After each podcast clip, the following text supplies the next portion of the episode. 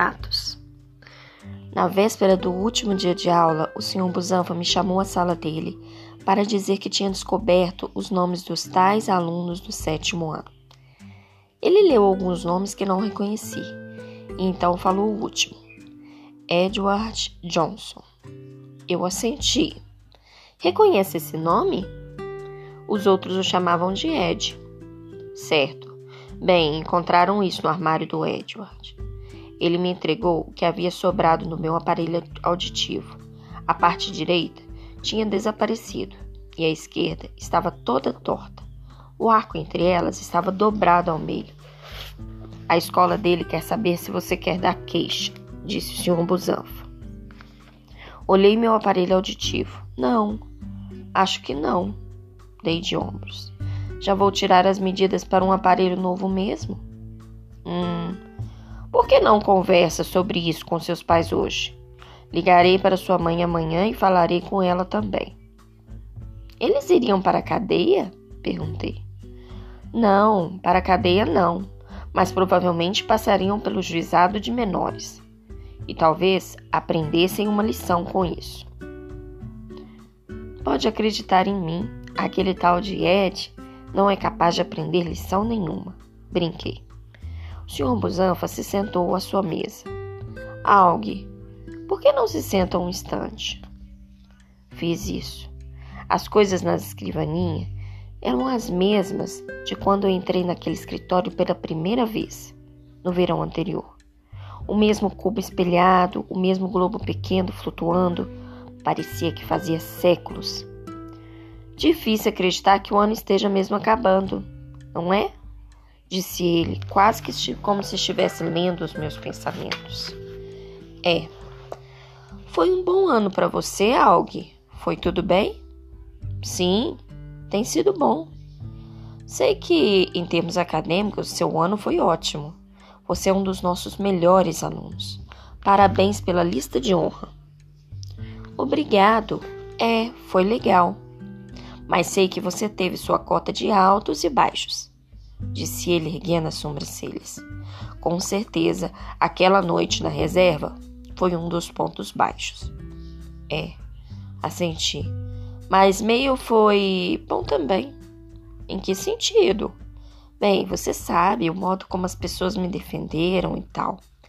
Isso foi maravilhoso, disse ele sorrindo. É, Sei que às vezes as coisas ficaram um pouco complicadas com o Julian. Tenho que admitir, ele me surpreendeu com aquilo. Você sabe disso? Perguntei. Diretores têm suas maneiras de saber de muitas coisas. Vocês têm, tipo, câmeras de segurança secretas nos corredores? Brinquei. E microfones para todo lado, disse ele rindo. Não, sério?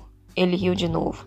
Não, não é sério. Ah, mas os professores sabem mais do que os alunos imaginam. Alk, eu gostaria que você e o Jack tivessem vindo falar comigo sobre aqueles bilhetes maldosos deixados nos armários. Como você sabe disso? Estou lhe dizendo, diretores sabem de tudo. Isso não foi nada demais, respondi. E nós também deixamos bilhetes. Ele sorriu. Não sei se já se tornou público, mas em breve será. Julia não voltará para Prip no próximo ano. O que? Não consegui esconder minha surpresa. Os pais dele não acham que a Prip seja boa para o filho, explicou o Sr. Busanfa, encolhendo os ombros. Uau, essa é uma grande notícia, falei. É, achei que você deveria saber. De repente, notei que o retrato de abóbora que ficava atrás da mesa dele havia subido, sumido e que, emoldurado em seu lugar, estava o autorretrato como um, um animal que eu havia desenhado para a exposição de Ano Novo. Ei, aquele é meu desenho, apontei. O senhor Busanfa se virou como se não soubesse do que eu estava falando. Ah, é mesmo? disse, dando um tapinha na testa. Eu queria lhe mostrar isso há meses. Meu autorretrato como um pato. Adoro esse desenho, Maug. Quando sua professora de artes me mostrou, perguntei se poderia ficar com ele para o meu escritório. Espero que não se importe. Não, claro que não. E onde está o retrato da abóbora? Bem atrás de você. Ah, sim, legal. Queria lhe perguntar desde que o pendurei, disse ele olhando para o desenho. Por que você escolheu se retratar como um pato? Como assim? Essa era a tarefa. Sim, mas por que um pato? Eu estaria certo se deduzisse que foi por causa da história do patinho um, que se transforma em cisne? Não, eu ri balançando a cabeça. É porque eu, eu acho que pareço com um pato. Ah! exclamou o senhor Busanfa, regalando os olhos. E começou a rir.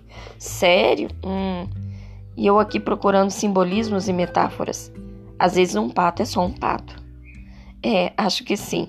Falei sem entender direito, porque ele tinha achado aquilo engra tão engraçado. Ele riu sozinho por uns bons 30 segundos.